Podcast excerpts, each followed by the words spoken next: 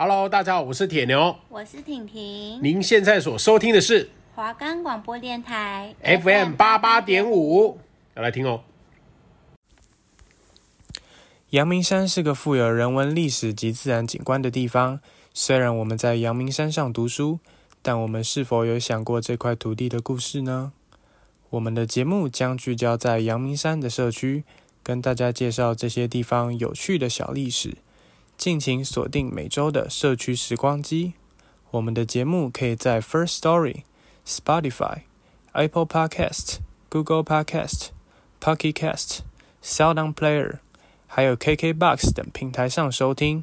搜寻华冈电台就可以听到我们的节目喽。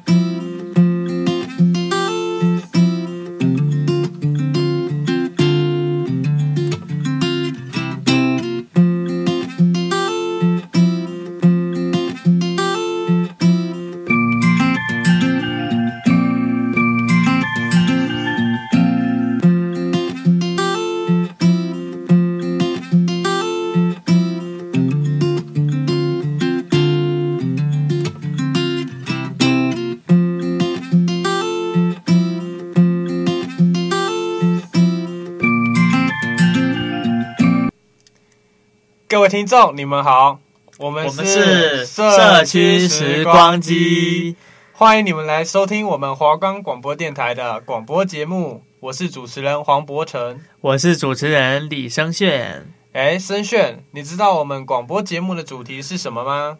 当然知道，我们不是要介绍社区的历史吗？没错，说来惭愧，我直到大一下才知道脚下这片土地的历史。虽然我不太清楚历史，但阳明山的那些景点我还是去过不少次的，嘿嘿。哦，那好，我来考你一题，你知道擎天岗大草原上的牛是什么牛吗？不知道哎，只知道他们住在擎天岗大草原上。这就是我们制作这个节目的目的，为了让更多人知道那些平时见过很多次，但其实并不熟悉的历史故事。原来如此。那我还想问一个问题，嗯，什么问题？为什么我们的节目要叫社区时光机啊？这真是一个好问题，因为我们是一个专门介绍社区历史的节目，所以才取名社区时光机。原来如此，那我们要介绍哪里的社区呢？身为文化大学的学生，当然要介绍脚下的这片社区啦。虽然我们因为上学，每天都会来到这里。但了解这里历史的人没有很多哦。阳明山那么大，一次广播能播完吗？我每次打开地图，把阳明山一放大，密密麻麻全是景点，看得我眼花缭乱。是啊，阳明山有非常多的景点，每个景点背后也有非常多的历史，所以我们会把节目分成三周，每周介绍一个景点以及它背后的历史故事。诶。那既然分成三个州，那就只会讲那一个景点的历史吗？当然不会，除了一个主要的景点外，我们还会讲一些和景点有相关联的东西。我理解了，那我们介绍的也差不多了，要进入第一周的主题了吗？没错，那就让我们进入第一周的主题——擎天岗吧。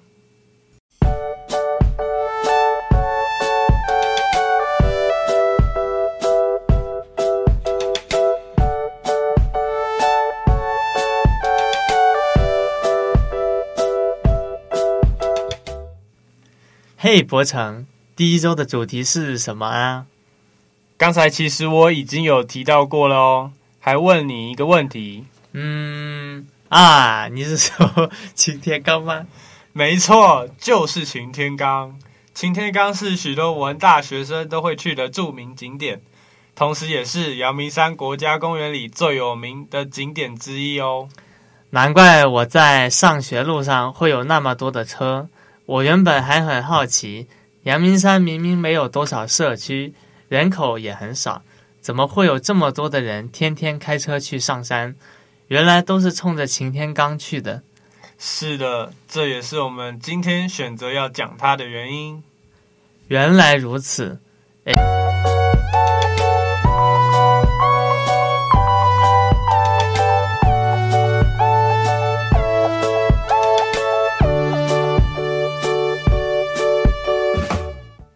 先来介绍擎天岗的历史吧。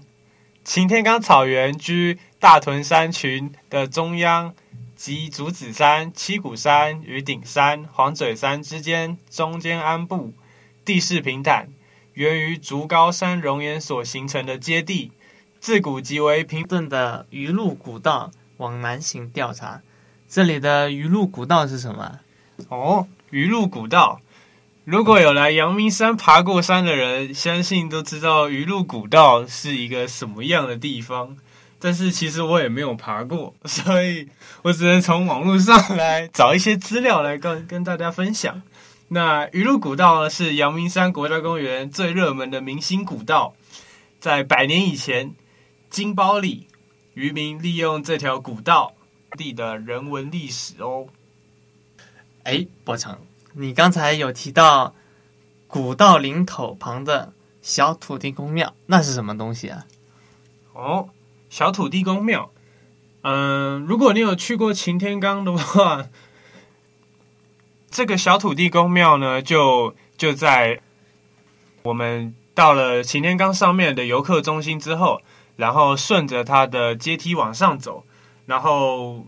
如果你想要去看水牛，或者是叫做岭头聂土地公庙，那之所以会称作岭头聂，是因为在该土地公庙的正后方有一个巨大的岩石。那这个土地公庙在两百年前由竹子山茶厂迁移至此，其旧庙就在新庙的后方。只要沿着一旁的古道走，不久就能看到由三块石块搭建成的袖珍旧庙。旧庙就位于鱼路古道内。早期因为金山区的渔民要将渔货步行运至士林、大稻城等地贩卖，鱼路古道变成了商业用、生活用的重要产业道路哦。因此，搭建于此的土地公庙也成了先民们路途中安抚人心、安定心神的重要信仰据点。先民们只要看到领头聂土地公庙，也知道接下来只剩下一点点路程，希望土地公可以保佑一路平安。谢谢博成为我们进行的讲解。好，那声炫我就继续喽。好，那擎天岗草原自清理末期形成草原以来，就是最佳的放牧牛只牧场，农民们称为牛埔。为为台北盆地及金山、万里等附近农家农闲时耕牛寄养处所。除水牛之外，草原也曾寄养过黄牛、神户黑牛、羊、战马等。草原牧场面积最大时，北边曾。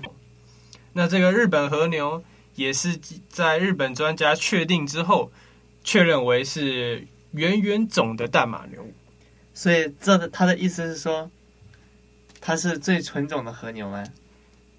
没错，圆圆种的淡马牛呢，其实就是日本的黑毛和牛，长久以来和外国和牛交配改良，但也因为这样子，导致日本当地的和牛已经不是最原始的和牛的基因，那反而是在呃二十世纪初的时候，日本人引进阳明山的和牛，没有遭受到其他和。其他牛种的呃交配改良，所以说它的基因还是最原始的，所以说我们会叫圆圆种淡马牛。那接下来还有什么要介绍的吗？那这个和牛感觉一定是非常的好吃，对吧？哈哈哈，确实，我现在录完已经有点饿了。对啊，那其实这些牛只在目前的话。也有经过呃李登辉的基金会也有打算要把这剩下的仅存的这十九只圆圆种淡马牛从擎天岗买下来。那买下来之后，也做了想打算要做育种，然后呃让这些圆圆种淡马牛能够继续繁殖出这种好吃高级的和牛。那他们这个基金会也有跟呃在山上养养牛的这些放牧人家承诺说，在他们把这个基因培育好之后，那会把这些牛放回原本的阳明山上，那继续让这个好吃的和牛，一些纯又纯种的和牛能够继续的繁衍下去。呃，经过这次的节目，那这个相信大家对擎天岗的这个历史一定有非常深刻的了解。那申炫，你对于这个晴天刚刚刚讲这么多的历史，你自己最最有兴趣的是哪一段？印象最深刻的？当然是和牛啦！我每次上山，没有想到那些对我一直对我吼 吼叫的，他没有对你叫过啊？对啊。他就一直哞哞哞的叫，呃，我我可是从来没有听过那些和牛对我叫啊。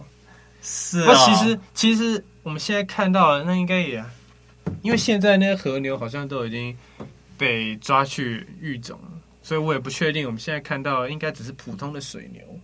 哦，原来如此，那真是可惜呢。对，其实现在到我们的放快要放饭时间了，现在已经是要晚间的六点了。所以其实我们深陷肚子饿也是理所当然的。那我们节目就到这里结束啦。我是博成，我是申炫，我们下期再会。